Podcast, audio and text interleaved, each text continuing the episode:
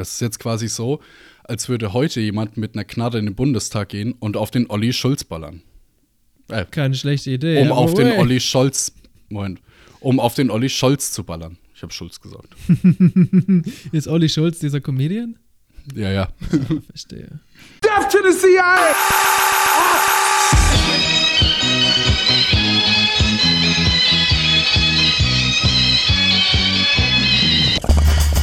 The most dramatic effect of Churchill's decision to back Tito was the stepping up of supplies to his partisans. Collided with growing calls for U.S. intervention. I have been in the former Yugoslavia. We must do something to stop the bloodshed in that country. Wie schon in Kroatien und Bosnien helfen die USA jetzt auch im Kosovo, eine schlagkräftige Armee aufzubauen. Tito war vor allem eins, ein Diktator. No, no, no, no, no. Lieblingsdiktator des Westens. Ja, jetzt kommt, ich habe nur drauf gewartet, Kriegshetzer. Hier spricht ein Kriegshetzer und Herrn Milosevic schlagt dir demnächst für den Friedensnobelpreis vor. So, jetzt können wir weiter diskutieren. Hallo, ihr schönen Menschen, und willkommen zu einer weiteren Deep Fried Friends Episode. Bei mir habe ich wie immer meinen Kompagnon Joe. Hey, what's up? Wir sind jetzt im zweiten Teil unserer Jugoslawien-Balkan-Sextette angekommen und so geht's weiter bei uns. Wir schreiten weiter mit großen Schritten durch die Vorgeschichte von Jugoslawien. Im zweiten Teil von 6 werden wir uns jetzt mit dem ersten jugoslawischen Staat beschäftigen und mit seiner Vernichtung durch die Faschisten. Wir erkunden die politischen Strömungen im Balkan und lernen schließlich den Mann der Stunde kennen, aus den Abgründen des Zweiten Weltkriegs entsteht etwas noch nie Dagewesenes. Bleibt dran, es wird spannend. Vorher gibt's aber erstmal eine kleine Auffrischung der letzten Episode. Joe, ich habe einen kleinen Joke für dich. Was haben Osmanen, Österreicher und Deutsche gemeinsam? Uff. Vorliebe für Rindswurst. Ja, stimme ich dir auch zu. Aber Auflösung, sie haben mal über Teile von Jugoslawien regiert. In unserer ersten Episode sind wir mit einer kleinen Vorstellung des Begriffs Balkan eingestiegen. Und was meinen wir eigentlich mit dem Balkan oder was meinen andere mit dem Begriff Balkan? Unsere Zeitmaschine haben wir dann auf das Jahr 1460 programmiert, also so ungefähr, dass wir da ankommen. Es gab ja verschiedene Kalender. Wir befinden uns jetzt in einem Land, in dem man die Religion frei ausüben darf, öffentlich quasi jedes Amt innehaben kann und seine eigene Kultur und die eigene Tradition darf man ausleben. Und dann hielten sie alle Hände und sangen ein schönes Lied. Ja, und tanzten im Kreis um die Blumen.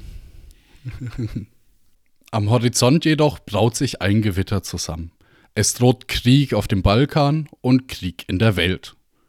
Umbruch über Umbruch und immer neue Grenzen zermürben die Region und ihre Bevölkerung. Die Spirale aus Gewalt endet vielleicht unweigerlich, vielleicht nicht im Ersten Weltkrieg. Und damit verbunden der Aufschwung nationalistischer Ideen und Konzepte sowie die Kolonialisierung der Welt. Im Tohu Wabohu der Nachkriegszeit geschieht es dann endlich. Das Königreich Jugoslawien wird am 1. Dezember 1918 gegründet. Jugoslawien war der Staat der Serben, Kroaten und Slowenen. Sie wurden als Völker Jugoslawiens gesehen. Wie genau soll das jetzt vonstatten gehen? Was passiert mit diesem Land, das ein Flickenteppich aus Königreichen, Grafschaften, besetzten Gebieten und kleinen Dynastien war? Hier ist vor allem die kroatische Bauernpartei federführend. Unter Stepan und Anton Radic wollen sie einfach nur das durchsetzen, was im Nationalrat in Genf eh schon vertraglich festgehalten wurde.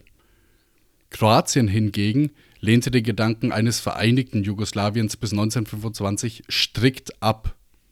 Sie wollten quasi eine rein kroatische Republik, die dann Teil von Jugoslawien sein kann, das ist okay, aber sie wollen Kroatien als Republik sein. Und hier sieht man dann schon wieder, dass so einzelne Nationalismusbestrebungen dieses geeinigte Jugoslawien wie Mineure untergraben und dann in die Luft sprengen wollen. Oder wie ein Maulwurf. Oder wie ein Maulwurf. Letzten Endes war es aber so, die Kroaten mussten nachgeben, auch eben weil Italien mal wieder Teile von Kroatien erobern wollte. Hier sollte man vielleicht noch erwähnen, dass Kroatien tatsächlich ein eigenes Parlament hatte, schon seit 1868, als das Land unter Kontrolle der Habsburger Monarchie stand. Es ist auch so komisch, dass sie ein eigenes Parlament haben, während sie unter der Kontrolle von der Monarchie stehen. Ein großes Problem mit exzessivem Föderalismus ist immer, dass es nicht wirklich Gemeinschaft erzeugt. Ergo mussten alle unter einem Dach vereinigt werden. Durch die Abschaffung der einzelnen Provinzen allein wurde das jedoch nicht erreicht. Natürlich, Menschen handeln ja nicht nur nach Grenzen. Die Bewohner einer Region identifizierten sich immer noch anhand ihrer Sprache und ihrer Religion. Slowenen sprechen Slowenisch und sind Katholiken, Kroaten sprechen Serbokroatisch, das ist quasi Slowenisch mit einem speziellen Dialekt und sind ebenfalls größtenteils Katholiken. Die Serben sprechen ebenfalls eine serbokroatische Sprache, sind aber größtenteils orthodoxe Christen. Also ich habe unter Serbokroatisch mir immer was komplett anderes vorgestellt. Dieser Begriff ist, ist so falsch aussagend vom Namen. Ich muss das ganz kurz hier klarstellen. Es gibt anscheinend mehrere Dialekte im Serbokroatischen und die wiederum gelten so als mehr oder minder eine eigene Sprache. Also wahrscheinlich, die Leute verstehen sich grob untereinander, aber wenn es komplexer wird, dann wird es schon schwer miteinander zu reden. Jetzt ist aber der Unterschied, die Serben benutzen eben die kyrillischen Schriftzeichen und die Kroaten die lateinischen Buchstaben. Das macht das Ganze nochmal viel komplizierter, würde ich mal behaupten im Nachhinein. Und 1921 gab es dann mal einen Zensus. Man wollte halt wissen, wer wohnt überhaupt in diesem Land. Und man konnte hier eigentlich nur unterscheiden durch die Sprache und die Religion, weil, wie wir eben gesagt haben, das war so das, wo sie sich so groß unterschieden haben. Die Serben und die Kroaten machten zwei Drittel der Bevölkerung aus. Das andere Drittel waren bosnische Muslime, mazedonische Bulgaren, Deutsche, Ungarn, Albanier, Rumänen, Türken und viele, viele mehr. Die Realität sieht aber ganz anders aus. Durch die Oberflächlichkeit in diesen Feststellungen wurden teilweise Mazedonen zu Serben oder Deutsche zu Kroaten. Im gleichen Jahr, 1921, verabschiedete das Königreich Serbien seine neue Verfassung.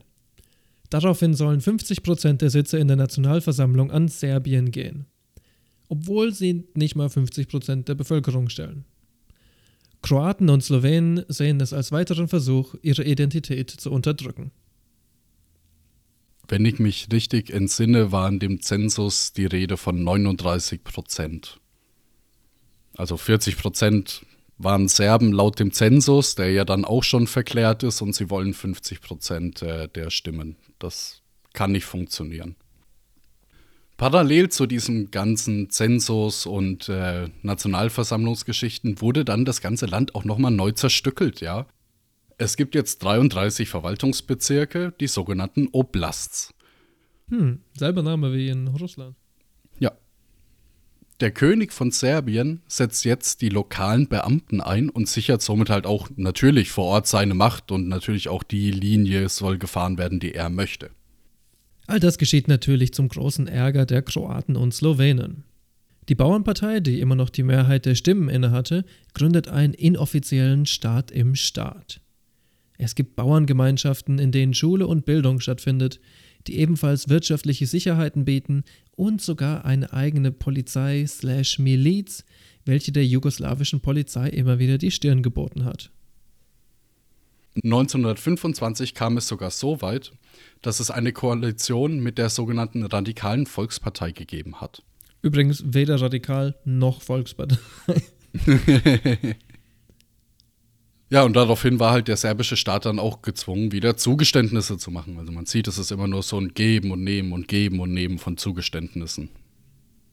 Und es ist auch wieder der Versuch, mit aller Gewalt eben die kroatische Kultur und irgendwie so dieses Kroatisch muss erhalten bleiben in den Vordergrund zu rücken. Zugespitzt hat sich das Ganze 1928 und da kam es dann zu Schüssen im Nationalrat. Uff. Ja, ein Abgeordneter der eben genannten Radikalen Volkspartei schoss mehrfach und er traf Stepan Radic, das ist der von der Bauernpartei. Durch den Tod Radics und weitere kroatische und slowenische Unabhängigkeitsbestrebungen und eben auch die religiöse Zerworfenheit des Landes wurde dann am Ende sogar der Anspruch der Einigkeit aller drei Völker unterbunden. Es ging sogar so weit, dass Propaganda für ein geeinigtes Jugoslawien öffentlich verboten war. Also wenn du ein Plakat aufgehangen hast, dann bist du in den Knast gekommen. Und es wird nur noch autoritärer. Ein Jahr später zerriss König Alexander die Verfassung und beendete das Minimum an Autonomie, das die Nichtserben genossen hatten.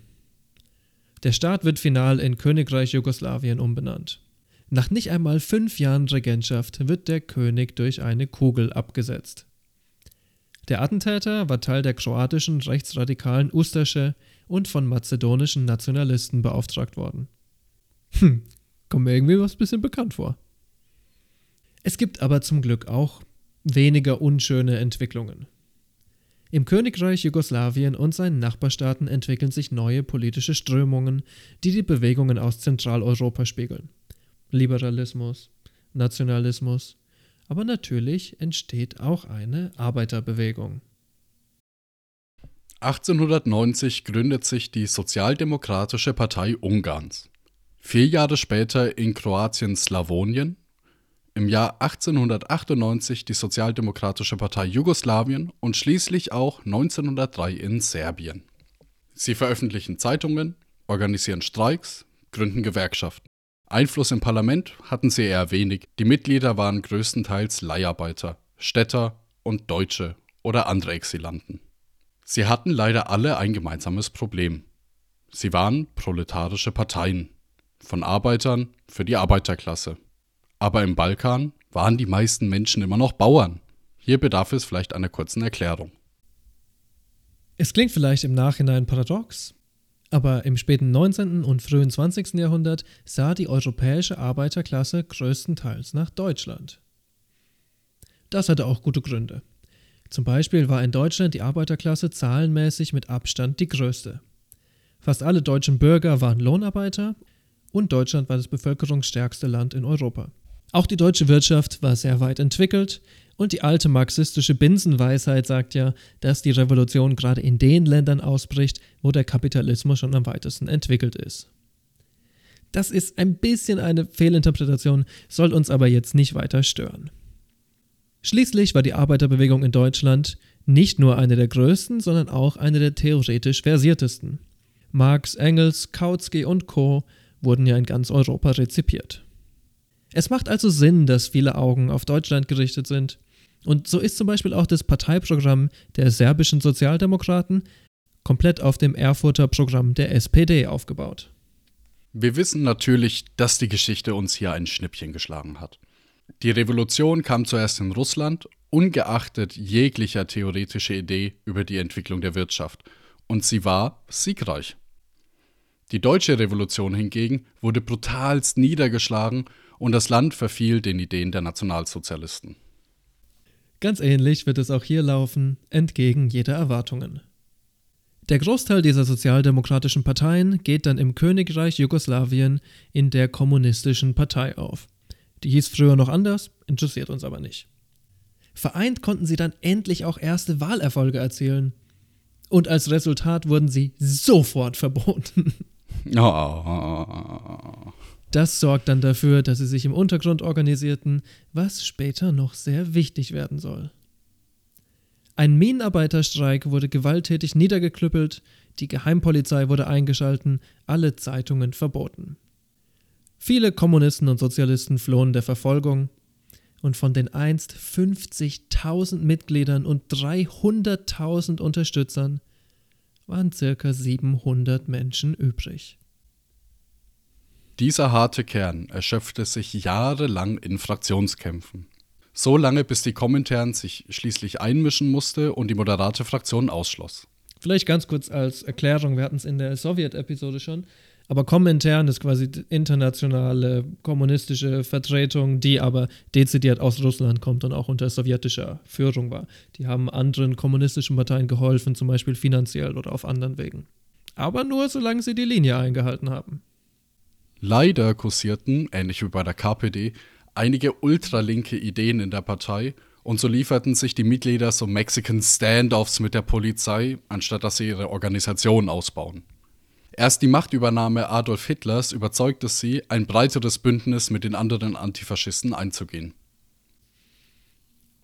Dabei schrecken sie leider auch nicht davor zurück, sich mit Konservativen und Rechtsextremen zu verbünden, was die Komintern strikt ablehnt. Viele Gründungsmitglieder fallen im Endeffekt diesen Zwist zwischen der jugoslawischen KP und der Komintern zum Opfer, werden zum Beispiel in den Säuberungen unter Stalin ermordet. Insgesamt spricht man hier von wahrscheinlich 900 Menschen. Einer davon war der Parteichef Milan Gorkic. Und jetzt, wo der Parteichef weg ist, lässt das den Vize zum neuen Parteileiter aufsteigen. Dieser Mann wird in den nächsten Jahren die Partei konsolidieren und die Untergrundkampforganisation zu einer tatsächlichen Armee heranziehen. Sein Name war Josip Broz Tito.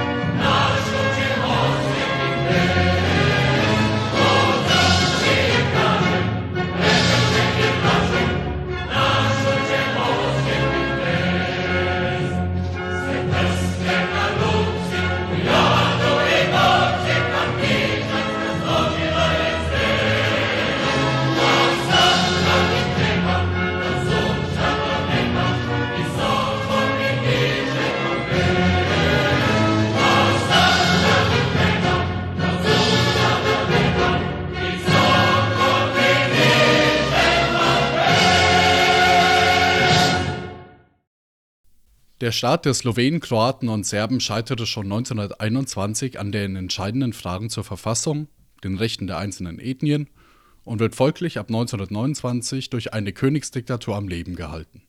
Das Land ist ökonomisch abhängig von Deutschland. Wie im Kapitel zur osmanischen Herrschaft schon aufgeführt, fehlten die notwendigen Bodenreformen, die Modernisierung der Industrie und auch der Ausbau von Infrastrukturen. Geführt von einer autoritären Regierung, die versucht, sich mit Italien und Deutschland gleichzustellen, ist das Konstrukt zum Scheitern verurteilt. Der damalige Ministerpräsident Stojadinovic wurde als Führer begrüßt und hatte eine uniformierte Jugendgruppe. Ab jetzt geht es nur noch abwärts. Ein Teil der Kroaten suchte aktiv Kontakte nach Berlin und nach Rom, sprich zu den Faschisten. Der Sieg über Frankreich und der Einmarsch in Böhmen brachten die Regierung 1941 dazu, sich den Achsenmächten anzuschließen. Ein Putsch von Militärs führte zu einem kleinen Widerstand, der durch die Wehrmacht jedoch ausradiert wurde. Der Zweite Weltkrieg bricht über Europa herein. Am 6. April 1941 beginnt die Invasion von Jugoslawien von vier Parteien. Die Deutschen, die Italiener, die Kroaten und die ehemaligen Verbündeten, die Ungarn, die sich inzwischen auch den Faschisten angeschlossen hatten. Die königlich jugoslawische Armee kann kaum Widerstand leisten, da sowohl die Kroaten als auch die Slowenen den Wehrdienst verweigerten. Es war ein Blutbad. In etwas mehr als zehn Tagen war es vorbei, Jugoslawien war eingenommen. Mit Ausnahme der Serben sahen Teile der ethnischen Minderheiten die Nazis sogar als Befreiung von der unterdrückerischen serbischen Monarchie an. Das ist ja auch so ein dezidierter Vibe, den wir jetzt schon echt häufig hatten. Ne? Ich denke zurück an die Sowjet-Episode, wo die ähm, Krim-Tataren mitunter heftig unterdrückt wurden und dann gedacht haben, oh, die Nazis kommen, um uns zu befreien. Und dann wurden sie einfach hardcore vernichtet. Das war ja, passiert immer wieder, aber kannst du halt nichts machen. Der Feind meines Feindes ist halt leider nicht immer mein Freund. Nee, so funktioniert es leider gar nicht. Wie du eben gesagt hast, Unterstützung für die Armee gibt es wenig. Das kam jetzt auch nicht von irgendwoher. Von den 165 Generälen der jugoslawischen Armee waren 161 Serben. Also kann man quasi sagen, es waren nur Serben außer Sophia, die durch irgendwelche Ehrenmedaillen vielleicht mal den Platz bekommen haben. Ja, die Hoffnung stirbt ja bekanntlich zuerst. Die neuen Unterdrücker sind noch viel brutaler als die alten. Im Verlauf des Zweiten Weltkriegs wurden mehr als eine Million Jugoslawen umgebracht. 500.000 davon Zivilisten. Zu den Kriegsverbrechen der Nazis gesellen sich die Morde an Roma, an Juden und Serben durch die Ustasche, die Massaker an Bosniern und Kroaten durch die in fetten Anführungsstrichen moderaten Chetniks und Massaker an Christen durch die albanische Waffen-SS. Die Ustasche begingen Verbrechen und errichteten Konzentrationslager, die selbst die deutschen Vertretungen als übertrieben gewalttätig einstuften. Das soll was heißen, wenn die Nazis zu dir sagen, du sollst mal runterkommen. Das ist eigentlich der einzige Fall, den ich kenne, ist dieser mit der Ustasche und der mit den ähm, ukrainischen Antipartisanengruppe und der UNB. Mhm. Die zwei ja. einzigen Fälle, wo die Nazis gesagt haben, okay, das ist ein bisschen too much. Da weiß man, in welcher Liga sie spielen. Von den circa 15 KZs oder Vernichtungslagern war Jastrebarsko mitunter das bekannteste, denn dort wurden nur Kinder gehalten. Ja, ich, ist auch pervers, dass man ein KZ für Kinder gebaut hat. Wir sprechen hier nicht von einem Genozid, sondern von mehreren Genoziden durch mehrere Parteien. Als Reaktion auf die faschistische Besatzung und Genozid bilden sich Dutzende Widerstandsorganisationen, die Partisanen. Es gibt zwei besonders mächtige Gruppen. Einerseits die Chetniks, die Überbleibsel der königlichen Armee, die wir gerade schon erwähnt haben. Kurze Anmerkung dazu. Chetniks ist der Name, den westliche Geheimdienste für diese Gruppe ausgewählt hatten. Das fand der Anführer der Chetniks Michailovic gar nicht so cool, denn die Chetniks aus dem Ersten Weltkrieg waren in seinen Augen Verräter. Wir verwenden trotzdem den Namen Chetniks, weil er sich, leider muss man dazu sagen, in der Geschichtswissenschaft durchgesetzt hat. Generell royalistisch eingestellt, aber mit vielen verschiedenen Strömungen, zum Beispiel liberalen und serbisch-nationalistischen. Politisch haben sie die engste Bindung zur radikalen Volkspartei, hatten wir eben schon genannt anders als der Name aber verspricht, eine Gruppe konservativer, oft royalistischer oder nationalistischer Individuen. Der Einfachheit halber nennen wir sie Chetniks. Anfangs unterstützen die Alliierten noch die Chetniks, wenn auch nur sehr mager. Auf der anderen Seite stehen die kommunistischen Partisanen, die wir der Einfachheit wegen einfach als Partisanen bezeichnet werden, denn irgendwann waren sie die andere Gruppe außerhalb der Chetniks. Diese Gruppe entsteht aus der Kommunistischen Partei, wird aber in kürzester Zeit zum populären Widerstandsbündnis.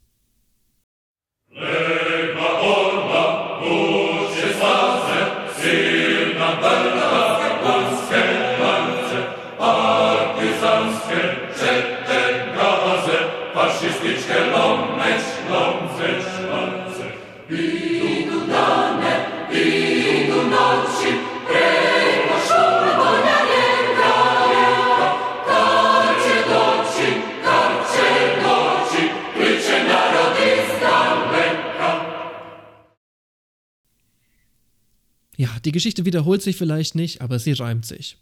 Es kommt, wie es eigentlich immer kommt, und die konservativen, liberalen, nationalistischen Chetniks verraten ihre Brüder und Schwestern im Widerstand. Sie gehen selektiv Bündnisse mit den Faschisten ein. Nicht alle Fraktionen der Chetniks, aber die meisten. Mit der Ustasche Regierung in Kroatien zum Beispiel, mit den Italienern in Dalmatien und Montenegro, und nach der erbärmlichen Kapitulation Italiens direkt mit den Nazis. Und wenn man mehr darüber nachdenkt, wieso auch nicht? Der Genozid und die ethnischen Säuberungen der Nazis befriedigen ja direkt ihre Fantasien eines großen Serbiens mit reinem Blut. Ja, es bestätigt sie sehr gut auch in ihrem Denken und in ihren Ansichten. Also im Endeffekt schütteln die sich schon die Hände, vor allem mit den Italienern haben die Chetniks sich immer die Hände geschüttelt. Den Nazis hat es okay geklappt, sagen wir mal. Nee, ich meinte jetzt eher auf so einer ideologischen Ebene. Wenn andere Leute eine Rassentheorie haben und die sind überlegen, dann kann ich meine eigene deutlich leichter. Auf paradoxer Weise ja, genau so ist es. Obwohl die sich ja eigentlich widersprechen, aber ey, das ist dann nicht ja. so wichtig. Auf der anderen Seite haben wir jetzt die Partisanen. Und es war jetzt so, die waren den Nazis, den Italienern, dem Puppenstaat und der Ustasche und den Chetniks ausgesetzt. Also war es gar nicht unähnlich ihrem Heimatland Jugoslawien, das von allen vier Seiten eben angegriffen wurde. Jegliche rationale Logik würde uns sagen, die müssen verlieren. Die müssen verlieren, es kann gar nicht anders kommen. Aber es kommt anders. Die Nazis verabschieden ein Gesetz, was festlegt, dass für jeden getöteten deutschen Soldaten insgesamt 100 Zivilisten abgeschlachtet werden müssen. Jeder, der sich irgendwie auch nur in der Nähe eines toten deutschen Soldaten befindet, kann dafür herangezogen werden, egal ob Zivilist oder nicht. Wie auch in anderen Fällen spielt aber die schier unglaubliche deutsche Brutalität hier ihren Feinden in die Hände. Das funktioniert folgendermaßen. Die kommunistischen Partisanen besuchen nach jedem erfolgreichen Angriff auf die Deutsche einfach alle Häuser in der Gegend und unterbreiten den Bewohnern ein einfaches Angebot. Ihr könnt euch entweder unserer Gruppe anschließen oder ihr wartet einfach, bis der Harald hier mit seinem Erschießungskommando bei dir vorbeikommt. Ja, die Zahlen der Partisanen explodieren daraufhin förmlich. Ganz besonders bei den ethnischen Minderheiten sind die Partisanen beliebt, denn die hatten in der serbisch geführten Armee nie eine Chance. Ich finde es interessant, dass man hier genau das gleiche findet, was dann auch in Österreich gegen Ende des Krieges vorzufinden ist. Es gibt einfach so Erschießungskommandos oder Killer Squads oder wie auch immer man das nennen mag, die rumlaufen und egal wer dort ist, derjenige wird erschossen, wenn er den Anschein von sich gibt, dass er irgendwas mit Partisanen oder mit irgendwelchen SS-Mitgliedern, die sich ergeben haben, oder mit Wehrmachtssoldaten, die sich ergeben haben, zu tun hat. Auf gewisse Weise war es besonders abgefuckt, weil natürlich ist es quasi heftig ähm, zu sagen, ah ja, das ist jetzt ein Jude, wir können feststellen, dass diese Person jüdisch ist und deswegen kommt sie ins KZ. Aber wenn du eine Antipartisaneneinheit bist, kannst du ja nicht, sage ich mal, nach äußeren Merkmalen oder irgendwas gehen, sondern du musst prinzipiell ja. jeden unter Generalverdacht stellen, mit den Partisanen zu kollaborieren. Da reicht es dann auch schon nur aus, dass irgendwie ja. vor fünf Stunden eine Partisaneneinheit dein Tal durchstreift hat und du bist ready für die Liquidierung. Ich möchte jetzt so ganz kurz einen Exkurs machen. Es gibt das Hotel und Schloss Iter in Österreich. Und da war es am Ende so, dass die Wehrmacht sich mit den Amis zusammengetan hat, um die SS zu bekämpfen. Wow. Ja, so weit ist es gesang, so weit ist es gegangen am Ende mit diesen komischen Erschießungen und Killer-Squads, dass die Wehrmacht gesagt hat, Leute, das könnt ihr nicht machen. Das könnt ihr nicht machen. Richtig abgefuckt. Da sieht man wirklich, wie weit die Abgründe waren, wenn es um so Partisanen oder Krieg gegen das Volk ging. Die Partisanen waren also die meiste Zeit im Widerstand, aber sie nehmen den deutschen Angriff auf die Sowjetunion, unternehmen Barbarossa, als Anlass, um die leicht geschwächte deutsche Armee aus ihrem Land zu vertreiben. Aber auch die Deutschen gehen zur Offensive über.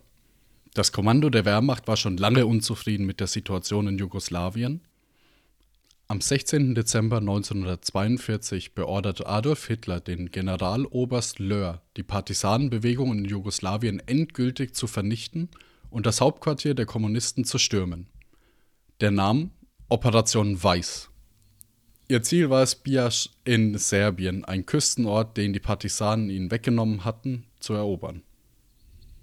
20.000 Partisanen stehen mehr als 90.000 Deutschen und Italienern und 15.000 Chetnik-Hilfstruppen gegenüber.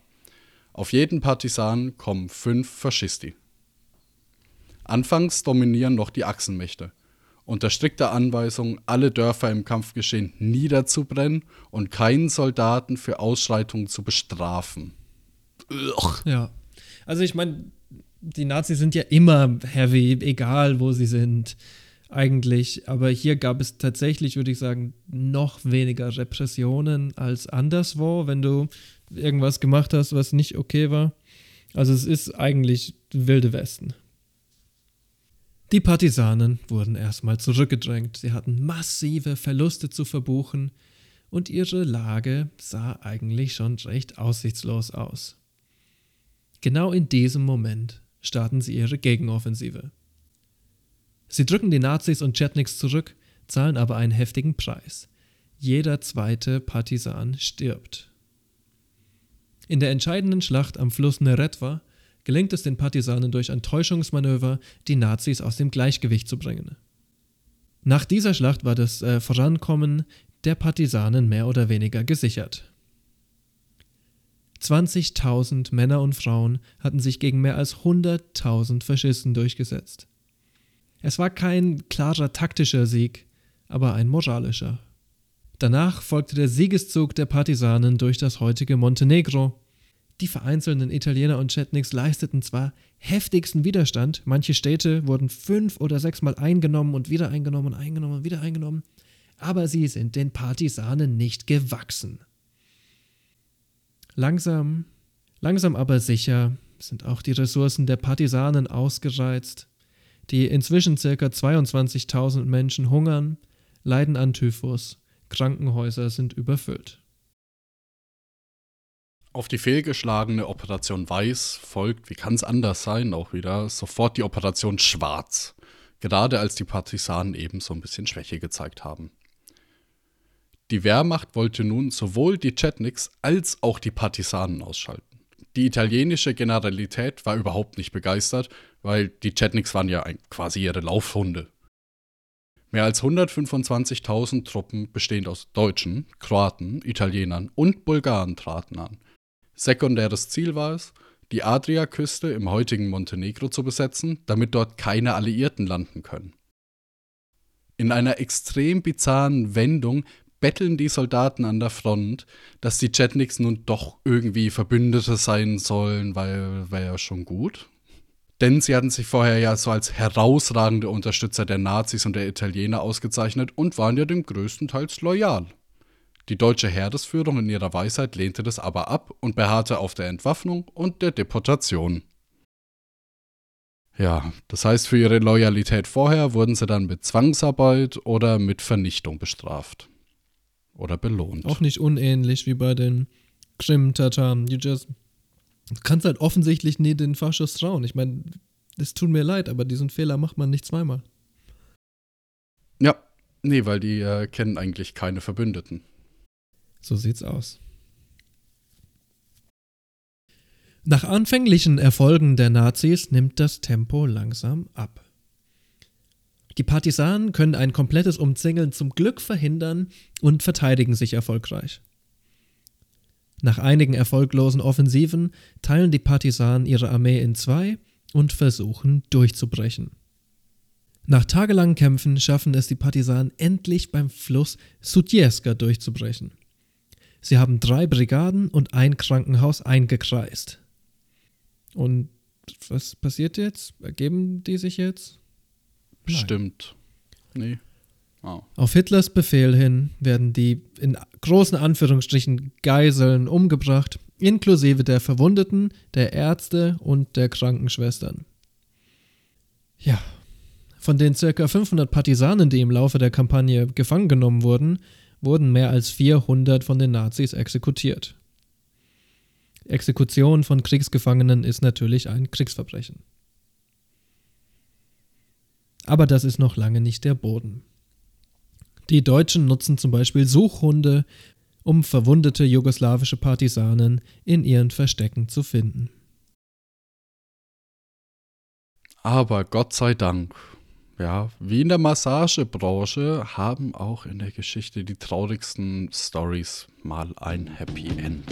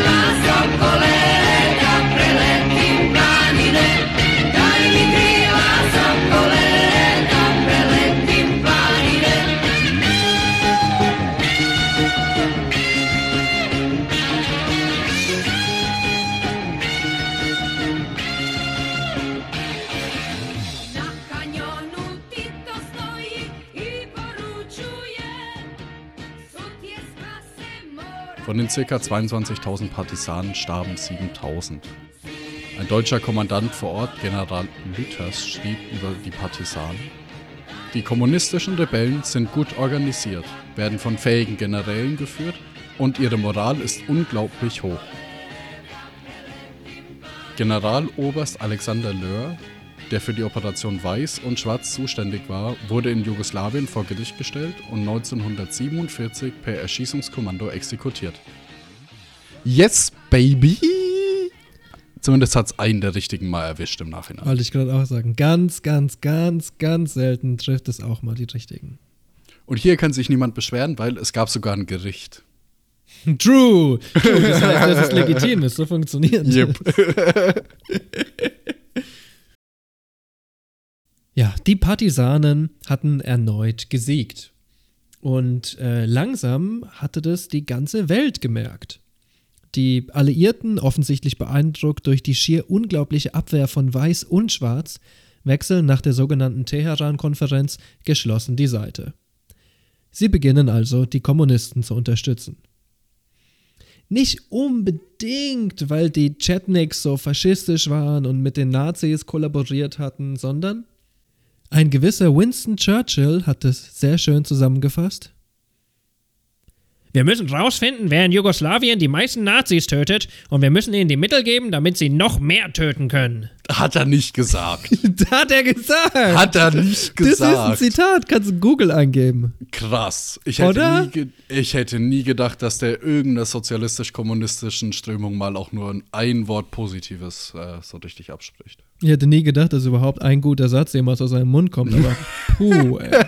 Das ist ziemlich, ziemlich guter Move, Churchill. Muss ich dir lassen. ja, auch äh, die, die Mittel richtig in den passenden Kanal reingeworfen.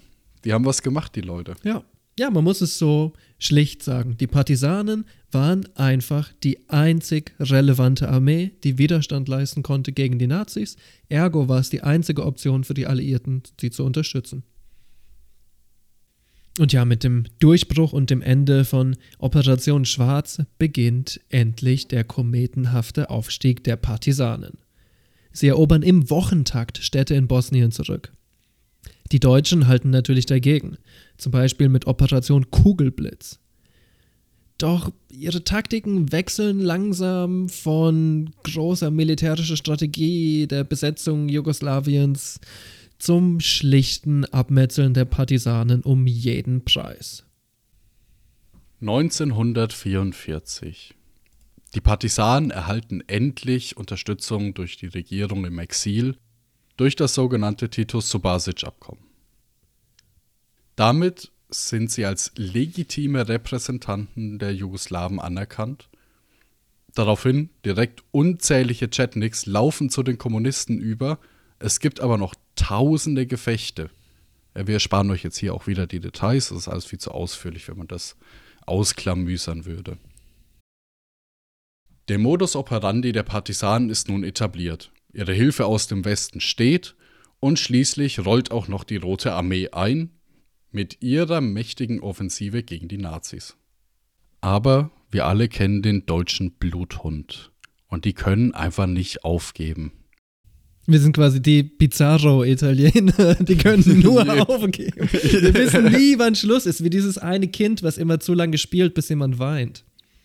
Ich bin dieses Kind. Als ein militärischer Sieg über die Partisanen quasi zunehmend unmöglich wird, wechseln sie einfach ihre Strategie. Und wie immer geht es darum, dass jemand stirbt. Denn jetzt geht es um Tito. Tito soll unbedingt ermordet werden. Komme was wolle. Koste es was wolle. Und wenn wir den großen Gustav nach da unten karren müssen. Mhm. Pariser Kanone. Es gibt eine beeindruckend lange Liste von deutschen Anti-Partisanen-Operationen und durch die kann man auch ein bisschen den Verlauf des Krieges nachvollziehen. Also zum Beispiel die Invasion von Jugoslawien war ja, ich will jetzt nicht den Nazis zu viel zusprechen, aber die war verdammt gut durchgeführt. Exzellent durchgeführt. Es hat auch super schnell geklappt. Auch Operation Weiß hatte anfangs sehr gute Erfolge und auch Operation Schwarz hatte anfangs gute Erfolge. Es hat halt nicht ganz geklappt. Das wird jetzt immer mehr so werden. Anstatt dass du quasi kohärente Strategien hast, um taktische Siege zu machen, wird es immer mehr ein gegenseitiges Abgemetzel und da kommt auch die nächste Operation gleich passend, die nennt sich nämlich Operation Draufgänger. Okay. Inzwischen ist es mitunter so, dass manchmal mehr Zivilisten als gegnerische Kombatanten getötet werden. Man will ja quasi irgendwie sozialen Druck aufüben auf, die, äh, auf den Widerstand und natürlich halt auch die Unterstützung vernichten. Ich meine, wenn da keine Leute sind, die dir Lebensmittel geben, kriegst du halt keine Lebensmittel, wenn es blöd läuft. Aus dem Versagen von Operation Draufgänger entsteht Operation Rübezahl. Und der Erfolg von Operation Rübezahl lässt sich ganz einfach daran abmessen, wie viele Nachfolger es gibt. Es gibt nämlich nur eine Rübezahl 2 und eine Rübezahl 3. Also war wohl keine von den Vorgängeroptionen erfolgreich. Es gab auch Draufgänger 2. also, ja. Die war aber irgendwann zwischendrin mal. Also, das ist auch nicht so chronologisch kohärent mit dem 1, 2, 3. Die waren auch teilweise parallel und quergeschalten. Es sieht zunehmend also so aus, als würde eine konventionelle militärische Offensive scheitern. Und ergo wurde ein neuer Plan gefasst. Eine Gruppe Soldaten und SS-Fallschirmjäger sollten direkt das Hauptquartier ausschalten und Tito gefangen nehmen. What could go wrong? Hier treffen wir einen alten Freund des Podcasts. Otto Skorseni. Ihr kennt ihn vielleicht noch als den Typen, der Mussolini befreien sollte. Famously auch sehr gut geklappt. er war noch so ein Homeboy von Reinhard Gehlen, auch ein fleißiger Hörer des Podcasts. Ausbilder von Folterknechten und Death Squads, CIA-Mann in Europa. Er wurde lange Zeit als gefährlichster Mann Europas bezeichnet. Wer so einen Unsinn verzapft, muss wohl Tito oder Jagoda nicht kennen.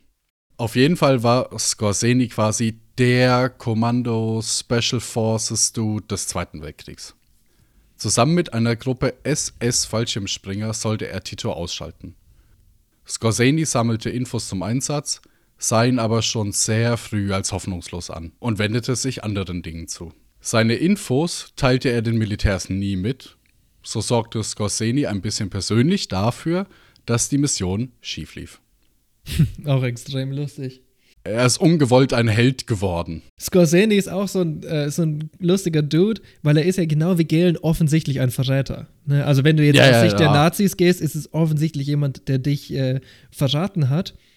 Und was ich auch interessant finde, ist, heute gibt es meiner Meinung nach so einen richtig krassen Fetischismus für Spec Ops, für ähm, Spezialkräfte. Weißt du, was ich ja. meine? Natürlich auch durch Call of Duty und sowas verschlimmert. Nee, aber vor allem wegen NTV und N24, ja. die Geheimeinheiten der Nazis. Ja. Diese super-duper-Soldaten Oder auch kämpften. GSG 9, also ich meine jetzt auch die modernen, ne? Oder die ganzen amerikanischen Truppen. Und meiner Meinung nach kommt das alles ein bisschen von Scorseni. Der hat dieses ähm, Special Operations oder was man auf Deutsch und Italienisch auch Kommando-Operationen nennt, hat der schon richtig populär gemacht. Ich meine, es gab es auch schon vorher, aber extrem bizarr, dass es alles ein bisschen auf einem Nazi-Fuß ist, was ich sagen will. Ja, nee, stimme ich dir von vorne bis hinten komplett zu. Wie so vieles halt, keine Ahnung. So Weltraum denkst du auch sofort an wen? Werner von Braun irgendwie. Ist alles so, alles ist tainted, ist painted brown. Es ist halt wirklich so eine Art Krake, die überall ihr Tentakel rumgeschlenkt hat. Ja. Oder die Spinne. Ich mag ja die Stimme, ich mag ja die Spinne noch Die Spinne lieber magst du mehr? Ja, Metapher wegen ähm, Spider Network. Ja, wegen Netz. Ja, ich bin verstehe dich. Ja, und auch die Spinne war einfach wortwörtlich der Name ähm, für Odessa, aka ja. Organisation der ehemaligen SS-Angehörigen. Mhm. Pretty sure I got that right. Es gibt einige wenige Momente in der Geschichte der Menschheit, die für immer ein Feuer in meiner Brust entfachen. Die Revolution in Haiti gegen die Sklaventreiber zum Beispiel. Der heroische Sieg der Vietnamesen gegen die Amerikaner die Überwindung des Faschismus in ganz Europa durch die Rote Armee und ihre Verbündeten. Teilweise. True. Ich meine, die Überwindung des Faschismus wäre nicht tatsächlich vollkommen, wenn es einen Faschismus geben würde. Ja. Shame. Aber selbst für diese Kategorie von David gegen Goliath-Momenten stellt Jugoslawien meiner Meinung nach eine Besonderheit dar. Wir sprechen hier einfach von ein paar hundert, ja, irgendwie fünf, sechs, siebenhundert determinierten Kommunisten, die über Jahre hinweg gegen jede Erwartung, gegen jeden Zwist innerhalb der Partei die größte Partisanenbewegung in ganz Europa aufbauen, die daraus dann eine Armee schaffen, eine Massenorganisation, die schließlich vier Angreifer zurückschlagen kann und sich selbst aus eigener Kraft befreit hat. Die die ganzen Volksmassen hinter sich versammelt hatte. Solche Momente sind sehr, sehr selten und deswegen sehr, sehr kostbar. Was nun entsteht, ist etwas ganz Neues. Aus dem Schutt und Geröll entsteht eine neue Nation.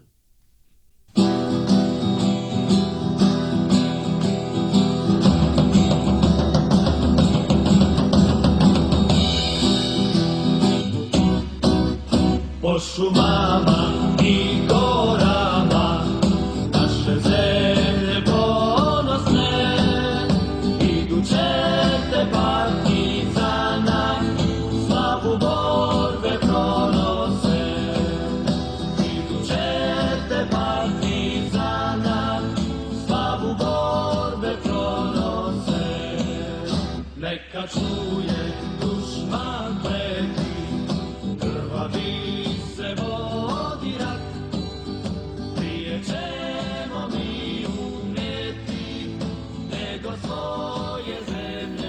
Jugoslawien war befreit. Es war befreit von Fremdherrschaft und Unterdrückung der Nationalisten und der Faschisten. Der ehemalige König Peter II. erhoffte sich aber aus seinem Exil, dass er wieder auf den Thron kommt. Kann es anders sein, ich meine, er war vorher Regent. Return of the Mac. Nach der Ausrufung der Föderativen Volksrepublik Jugoslawien durch Tito und die Kommunisten bleibt ihm aber keine andere Wahl, als dass er Tito den Regierungsauftrag erteilt und 45 wieder in sein US-Exil verschwindet. Es gibt nun ein geeinigtes kommunistisches Jugoslawien, das kein Königreich ist und das keiner Monarchie untertan oder Vasallenstaat mehr ist. Oder wie es so schön in der Internationalen heißt, es rettet uns kein höheres Wesen, kein Gott, kein Kaiser, kein Tribun. Das war das erste Mal in der Geschichte der europäischen Neuzeit, dass Jugoslawien größtenteils sein eigenes Schicksal bestimmt. Oh, ich bin ein bisschen emotional. Oh.